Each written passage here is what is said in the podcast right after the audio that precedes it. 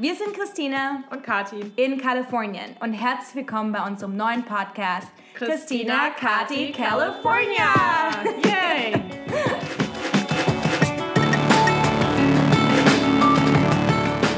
genau, und wenn ihr schon mal vom Mythos Silicon Valley gehört habt und ihr wissen wollt, wie es hinter den Kulissen wirklich aussieht, dann hoffen wir, dass euch unser Podcast gefällt. Wir tauschen uns aus über aktuelle Trends und wie wir hier leben und gründen. Also lasst uns wissen, was euch interessiert und dann sprechen wir drüber. Genau. Viel Spaß.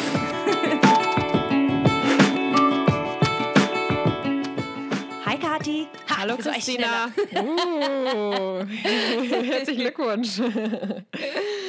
Sehr, sehr gut. Herzlich äh, willkommen zur letzten Folge für dieses Jahr. Ja, stimmt. Weihnachten, Neujahr, besinnlich, ja. reflektierend. Ähm, magst du Weihnachten? Ja, ich liebe Weihnachten. Ich freue mich auch, Weihnachten nach Hause zu fahren und irgendwie das Jahr abzuschließen. Ähm, Fliegst ja. du nach Deutschland? Genau, wir fliegen nach Deutschland und äh, Carlos, mein Freund, kommt ja aus Spanien. Das heißt, wir machen Weihnachten in Münster und dann nochmal in Madrid.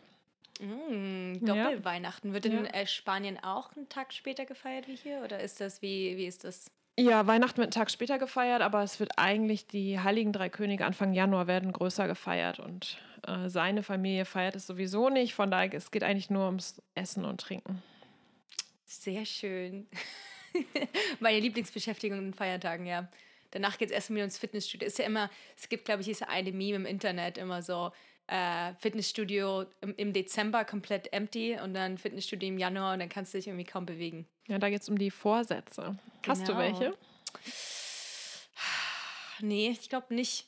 Ähm, ich, ich, ich glaube da immer nicht so dran. Ich glaube immer, wenn ich was machen will, dann, dann mache ich das einfach und mache das irgendwie nicht so für, für Ich finde das schön, einmal innezuhalten und zu gucken, was sind so die drei Sachen oder die fünf Sachen, die ich dieses Jahr äh, machen willst, auch alles so relativ in greifbarer Nähe sein, weil sonst ist man irgendwie jedes Jahr am Ende enttäuscht, dass es nicht geklappt hat.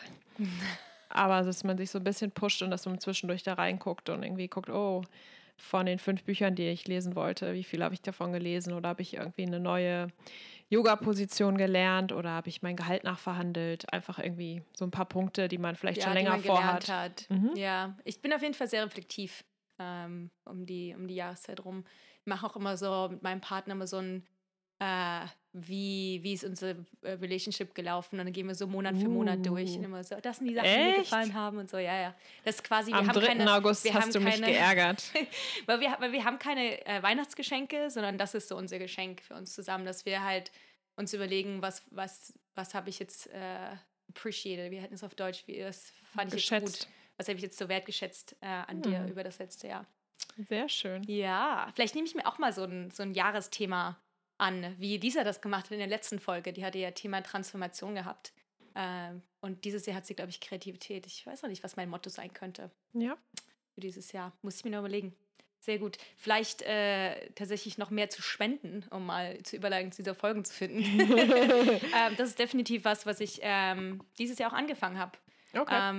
Ich weiß nicht, ob es mit dem Alter ist oder eben einfach wegen der Zeit, in der wir uns jetzt befinden, aber ich habe jetzt so vier Organisationen, in die ich ähm, jeden Monat spende. Das ist einmal die SCLU, diese ähm, Liberty Union, ähm, wie heißt das auf Deutsch?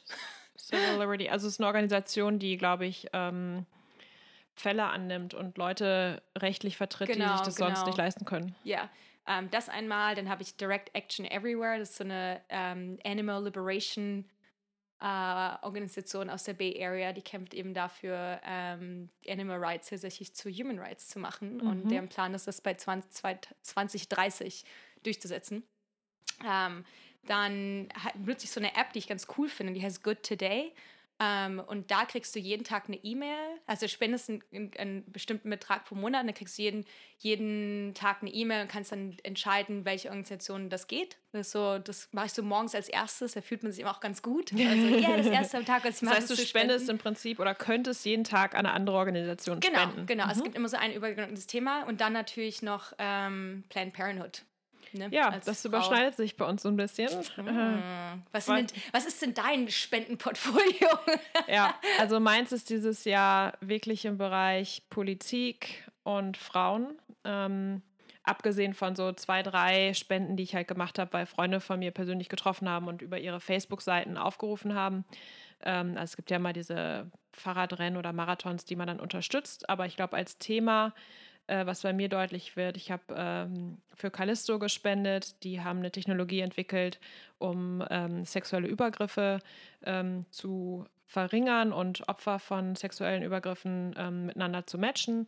Ähm, und dann habe ich auch an Planned Parenthood äh, gespendet. Planned Parenthood äh, steht so ein bisschen in Kritik ähm, von der Trump-Regierung, ähm, die den so ein bisschen den Hahn abgedreht haben. Die machen ganz viel im Bereich ähm, auch für Frauen und Gesundheit. Ähm, es wird, glaube ich, aus der republikanischen Seite immer böshaft gesagt, das ist alles nur Abtreibung. Das stimmt aber gar nicht. Also es geht auch einfach um, um Untersuchungen ähm, und um die Pille und so weiter. Ähm, und dann die andere Seite bei mir ist, ist, politisch, also Need to Impeach heißt eine Kampagne. Ich glaube, da kann man sich so ein bisschen drunter vorstellen, was es ist. Classic ähm, Und Act Blue. Ähm, ich habe das ja nicht so genannt, aber es sind einfach, es ging darum, einfach bei den Midterm, also bei den äh, Wahlen, die jetzt vor kurzem waren, ein paar progressive demokratische Kandidaten einfach zu pushen ähm, und da das Geld hinzuspenden. Ja, was waren für dich so ausschlaggebende Punkte, dass du jetzt gesagt hast, du willst das machen? Also das ist ja auch was, was wir beide ja auch in unserem Freundeskreis erleben und vor allen Dingen ja auch hier. Also ich finde, ich habe es noch nie so erlebt, dass vor allen Dingen auch Millennials in unserem Alter jetzt es einfach so ganz stark nach vorne geht. Äh, vor allen Dingen auch im Bereich Social Impact. Ähm, was, was waren für dich so Tipping Points? Ja, ich glaube, im Moment war auf jeden Fall die Anhörung ähm, von dem Supreme Court ähm, Richter Kavanaugh ähm, und einfach die, die MeToo-Geschichte, die da aufgekommen ist, dass der Frau nicht geglaubt wurde. Und es war einfach so offensichtlich und ich saß irgendwie so mega paralysiert vor meinem Fernseher und konnte es einfach nicht glauben. Ähm, also es war so ein bisschen, ich, ich, ich gucke uh, Handmaid's Tale, das ist so eine Show auf Hulu, ähm, wo es wirklich so ganz utopisch oder dystopisch eigentlich darum geht, wie Frauen unterdrückt werden in der Zukunft, wenn die Welt untergeht, wie Frauen, die Kinder kriegen können, versklavt werden und dann schaut man sich irgendwie an, was mit MeToo und was hier eigentlich passiert und wie Frauen ignoriert werden ähm, und denkt sich, okay, wow, so irgendwie dystopisch oder irgendwie so real ist es gar nicht, sondern wenn das und das und das passiert, dann sind wir genau da. Ähm, und deswegen war ich einfach da sehr geschockt und wollte da auch dann mein Geld äh, put the money where the mouth is. Äh, nee, doch, ja. Genau, genau, ja, ja. Ja, ja, ja. Also das, das war mir wichtig.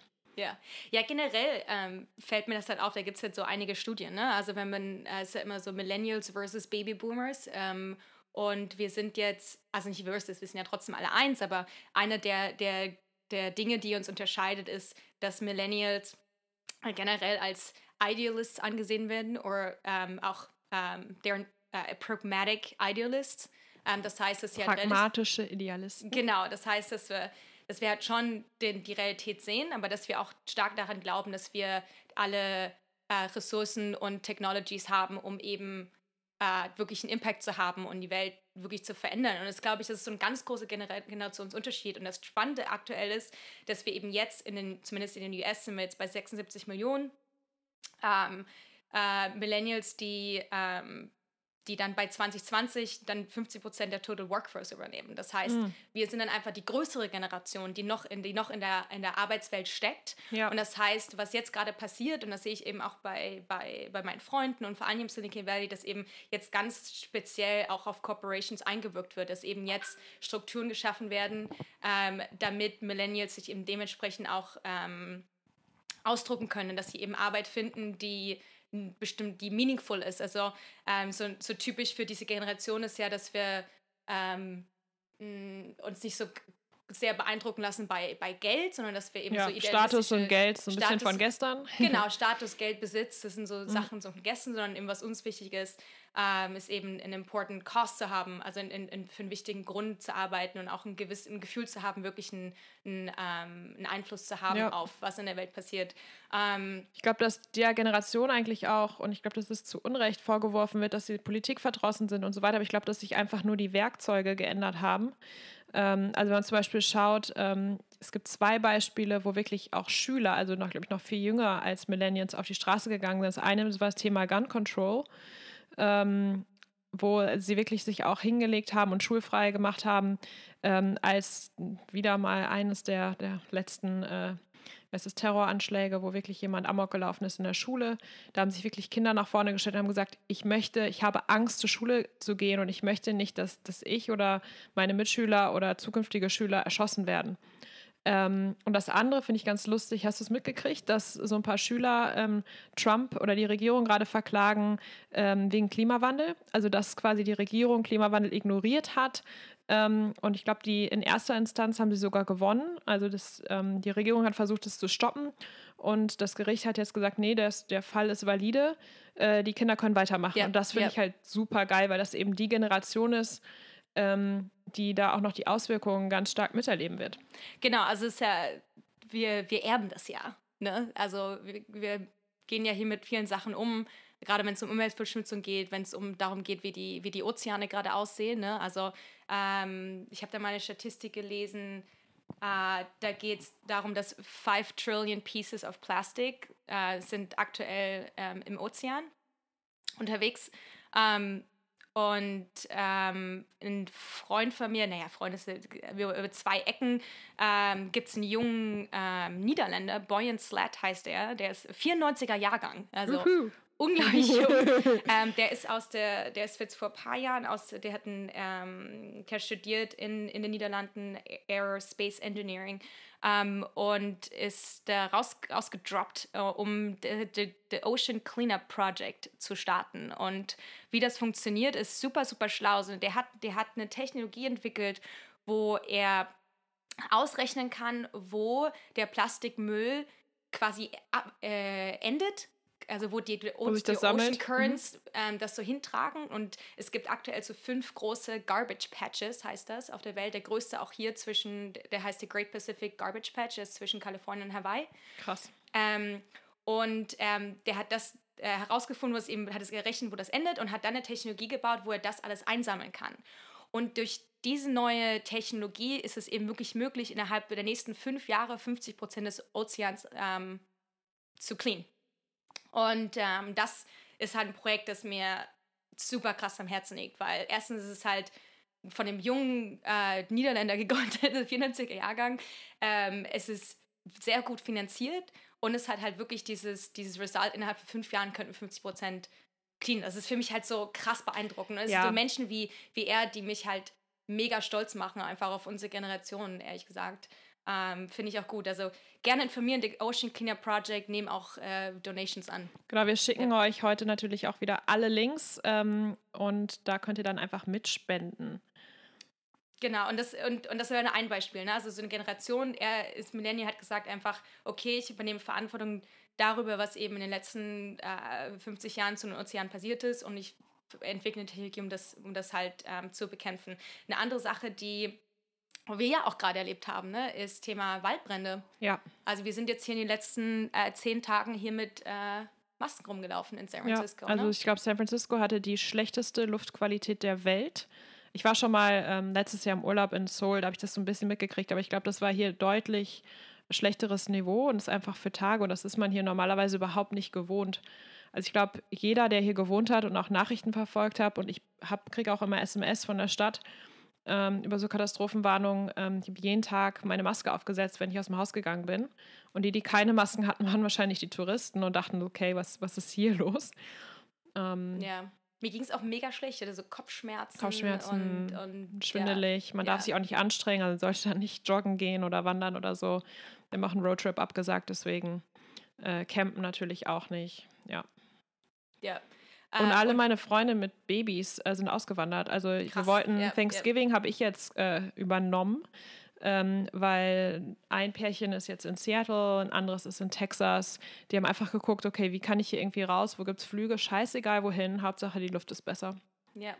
Und ähm, generell, was ich halt spannend finde, ähm, gerade auch im Silicon Valley, dass wir eben jetzt so ein bisschen aufwachen und tatsächlich auch mehr Social Impact äh, Investmentfunds haben. Wir haben, ähm, ich baue zum Beispiel gerade zusammen mit unserem Burning Man Camp ein Social Impact Coworking Space auf, wo wir eben äh, Platz schaffen für Social Impact Innovators, um sich dort kennenzulernen, um auch ähm, Hinweise zu bekommen, wie man, wie sie vielleicht ihr Business Model ein bisschen mehr VC fundable machen, mhm. also ähm, und wo wir, wo wir ihnen einfach helfen, erfolgreich zu sein. Wo ist es?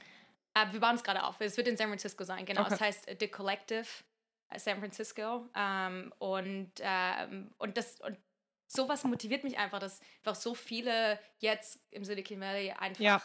Social Impact Focused Arbeit machen. Und ich glaube, es hat einfach ganz viel auch mit den letzten zwei Jahren zu tun, ehrlich ja. gesagt. Ähm, also in New York gibt es ja schon länger, da ist, sind es schon ein bisschen mehr so Non-Profit-Startups auch.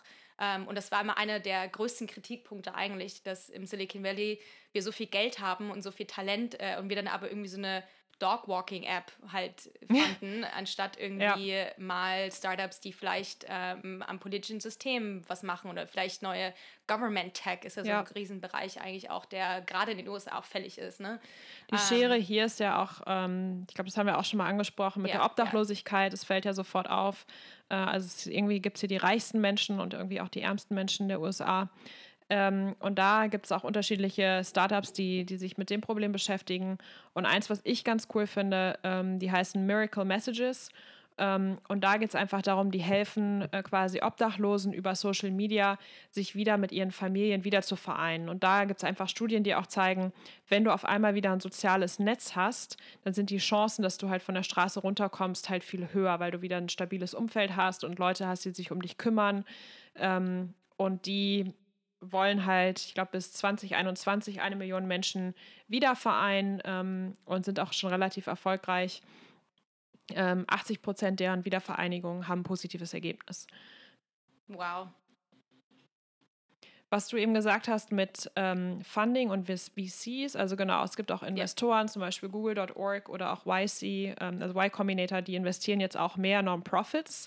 Und da ist Investment, glaube ich, so ein bisschen in äh, Gänsefüßchen. Ähm, yeah. Also das heißt jetzt nicht, dass sie da einen richtigen Return zurück wollen, ähm, aber sie wollen eben äh, Startups, Non-Profit-Startups fördern, ähm, die so ein bisschen, also die zwar einen Kurs haben, also die was Gutes tun wollen, aber eben alle Tools anwenden und genauso auf Wachstum arbeiten und Erfolgszahlen haben, die auch messbar sind, wie ihre For-Profit-Startups. Das heißt, ähm, du kannst dich da bewerben, wenn du in einem bestimmten Bereich, zum Beispiel Armutsbekämpfung oder globale Gesundheitslösungen ähm, oder auch Demokratieförderung unterwegs bist.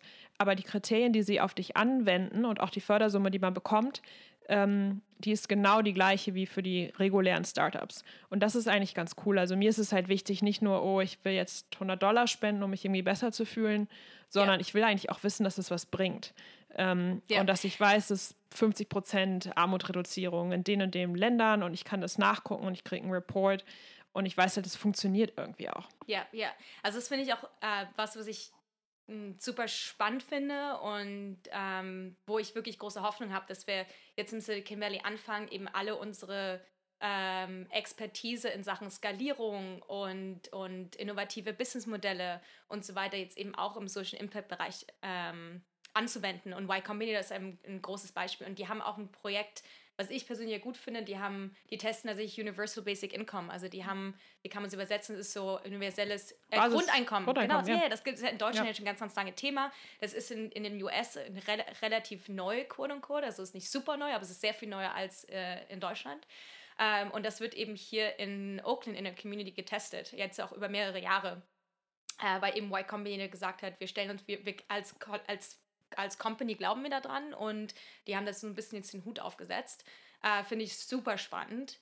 Ähm, äh, und auch ein Konzept, also was ich, woran ich persönlich glaube, das ist vielleicht nochmal eine andere, noch mal eine andere Folge, ähm, äh, um bei der bedingungslosen Grundeinkommen zu reden. Ähm, äh, und generell auch, äh, was ich spannend finde, hm, was du schon angesprochen hast, was jetzt so langsam verstanden wird in den, bei den Social Impact Entrepreneurs, dass es eben nicht reicht, zu sagen, ich mache was Gutes, gib mir Geld, sondern dein Produkt muss eben mindestens genauso gut sein, wenn nicht sogar 10x better äh, als die Alternative. Also du kannst halt nicht davon ausgehen, ähm, also ich habe das eben im Bereich, ich war letztes Jahr ganz stark im Bereich ähm, äh, nachhaltige Mode ähm, tätig, bin da auch immer noch im Bereich und da ist das Thema ja schon ganz klar, es gibt ja nachhaltige Mode schon super lange, ja. Mhm. Und es fängt aber jetzt in den letzten fünf, drei bis fünf Jahren, dass eben angefangen ist, jetzt verstanden wurde, es muss halt eben auch gut aussehen und eigentlich besser aussehen als, ja. die, als die normale Mode, ja. ja also es sonst setzt sich einfach nicht durch. Genau, genau. Es reicht eben nicht, dass du, dass du eben nur an die Leute verkaufst, die dann eben quote unquote Hippies sind äh, und die sich dann eben besser fühlen, weil sie eben dann äh, jetzt recycelte Baumwolle tragen, sondern eben der Style muss stimmen. Der Preis muss halt auch stimmen. Und ich finde halt, ähm, dass wir jetzt soweit sind. Wir haben jetzt alle Technologien und wir wissen so viel, dass wir es endlich schaffen können, ähm, tatsächlich auch äh, äh im, im Preiskonkurrenz zu gehen. Also gerade genau. was im Bereich Sustainable Und was du, angeht. genau, das, was, was ähm, soziale Verantwortung von Unternehmen angeht, ähm, da wird, glaube ich, auch zum Teil von den Millennials mehr eingefordert. Ne? Es gibt Unternehmen, die sagen, äh, wir machen keine Strohhalme mehr, ähm, keine Plastikstrohhalme mehr ähm, und auch andere wie, wie HM zum Beispiel, die sich im Bereich nachhaltige Mode und nee. Recycling. ja, aber da können wir noch mal können wir darüber diskutieren, ob, ob das die beste Lösung ist oder wie die das machen, aber sie haben zumindest ein Programm. Ja, nee, ja, also ich will da jetzt nicht, zu, also es gibt auch so ein Konzept, äh, Greenwashing, ja. Ähm, also ich habe da noch um, gerade bei H&M so ein paar Insights. Also klar, ist es halt schön, dass sie das jetzt, dass sie Green jetzt sexy machen, aber da gibt es so hinter den Kulissen äh, ja. noch einiges zu tun, was leider nicht da Das glaube ich auf jeden Fall, aber ähm, ich, ich glaube, dass ja, es vor ja. einigen Jahrzehnten ähm, das scheißegal war. Ja, ja, ähm, definitiv. Und jetzt muss man sich halt damit auseinandersetzen und dann gibt es halt Leute wie du, die sagen, das reicht immer noch nicht und das muss so und so gemacht werden und habt ihr darüber nachgedacht? Also ich glaube, dass man einfach viel mehr ähm, unter die Lupe genommen wird und auch zur Rechenschaft gezogen wird. Definitiv. Also und das, und das schulde ich einfach auch unsere Generation. Also wir sind halt viel, viel sensitiver zu ähm, äh, gewissen Standpunkten, die Firmen auch haben. Also gerade wenn man sich Nike anguckt mit der letzten, mit der letzten Werbung, ne? Mhm. Ähm, also ich glaube nicht, dass sie. Das war die, die Nike-Werbung, da ging es um Colin Kaepernick, einen ehemaligen NFL-Player, also Football, der angefangen hat, bei der amerikanischen Nationalhymne zu knien statt zu stehen, um einfach sein Zeichen eigentlich in super friedlicher Protest, ähm, um gegen die Polizeigewalt ähm, gegen Afri Afroamerikaner zu protestieren. Und es hat natürlich unserem Präsidenten nicht so gut gefallen. Dann gab es einen Twitter-Krieg und am Ende hat Nike genau diesen Menschen als Gesicht der Kampagne genommen. Genau, genau. Und ähm, äh, was ich halt spannend finde, ist, dass ich glaube, dass einfach vor fünf oder zehn Jahren so eine Werbung ja gar nicht auf dem Bildschirm gewesen wäre für, ja. Äh, für, für, für Marken. Ähm, aber dadurch, dass eben, und Gen Z ist ja nochmal, also Gen Z ist die nächste Generation nach Millennials, die ist ja nochmal sehr viel ähm, äh, mehr attuned zu, zu Social Impact und wofür steht die Company. Ähm, ähm, dass sowas eben gar nicht möglich gewesen wäre. Und das finde ich halt spannend. Was ich halt mir wünschen würde, ähm, was jetzt passiert, dass sich einfach so äh, Babyboomers, Millennials und Gen Z so ein bisschen zusammentun. Mm. Also ich finde halt Gen Z, die machen mir noch so ein bisschen zu wenig, die fordern so ein bisschen. Das ist so gerade so mein Gefühl. Also du hast quasi die Kritik, die die Babyboomer an uns haben, gibst du jetzt einfach weiter. äh, genau, aber ich, ich würde mir halt auch wünschen, dass ich, dass ich Gen Z noch so, also noch mal, vielleicht sind sie noch nicht jung, noch nicht alt genug, aber ich hoffe, dass die dann quasi auch uns joinen in der Workforce und dann, mhm. und dann mit uns noch ein bisschen zusammenarbeiten. Und dann, und ich würde mir wünschen, dass Babyboomers noch so ein bisschen äh, vielleicht mehr Verständnis haben und mehr und die und, und, und die Organisationen, Institutionen noch so ein bisschen mehr dazu einrichten, eben Millennials so eine Plattform zu geben, um sich irgendwie engagieren zu können. Die sitzen ja auch noch am, am Hebel der genau, Macht, ne? Wenn genau, du guckst, genau, wer in der Chefetage ja, ja. sitzt, wo das Geld ist, das ist, sind noch die Babyboomer. Was, was fällt dir denn ein zum Thema Deutschland und Social Entrepreneurship? Ja, ich glaube, da gibt es auch, wahrscheinlich auch in Berlin, ähm, viele Startups, die sich mit dem Thema beschäftigen. Ähm, und ich glaube, viele wurden auch motiviert über die Flüchtlingskrise. Da gibt es ja so ein paar alteingesessene Hilfsorganisationen wie das Rote Kreuz und so, die halt direkt am Anfang am Start waren. Ähm, aber dann eben auch Startups, die sich halt überlegt haben, was können wir machen, wie können wir quasi Menschen miteinander vernetzen. Ähm, da gibt es einmal ein Startup über den Tellerrand, die haben quasi Kochabende organisiert zwischen Flüchtlingen ähm, und einheimischen Berlinern ähm, oder beziehungsweise sind sogar mit, mit einem Container dann einmal durch ganz Europa gezogen und haben eben gezeigt, Flüchtlinge können auch was beitragen und haben diese wundervolle Kultur und das zeigt sich eben auch übers Essen. Ähm, dann ein Projekt, das hieß Refugees Welcome. Das war so ein bisschen Airbnb für Flüchtlinge. Ähm, ich glaube, das hat Airbnb am Anfang auch so ein bisschen gepiekt, aber eben dann auch dazu aufgefordert, eine eigene Antwort zu finden mit dem Open Homes Programm, wo eben auch Flüchtlinge bzw. Arbeiter von Hilfsorganisationen ähm, bei in Airbnbs untergebracht werden können. Also gerade in ja. dem Bereich, weil Deutschland eben das Land ist, das die meisten Flüchtlinge aufgenommen hat, ähm, da gibt es halt auch so Startups, die sich damit auseinandergesetzt haben oder Sprach-Apps und so weiter. Also einfach viel ja. Tech in dem Bereich. Ja, das stimmt. Jetzt, äh, wo du sagst, ähm, nochmal um das äh, Thema nachhaltige Mode zurückzukommen, aber es gibt tatsächlich die meisten nachhaltige Modemarken kommen tatsächlich aus Deutschland. Also die macht, Deutschland macht das schon ganz lange und ich glaube immer, das hat auch so ein bisschen was mit unserer, ähm, unserer Kultur zu tun. Wir wollen ja auch gerne Sachen richtig machen. Und es gibt so, gerade im Bereich so vegane Schuhe und halt, und diese ganzen Sachen gibt es in Deutschland schon mega lang und vor allem in Berlin. Also Berlin ist halt auch krass, schon fast schon militantisch vegan.